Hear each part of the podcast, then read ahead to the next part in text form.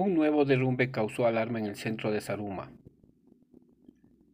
El sonido de la caída de una fachada y parte del techo de una vivienda que ya estaba afectada retumbó la zona excéntrica del cantón de Saruma, en la provincia del Oro, y levantó una nube de polvo.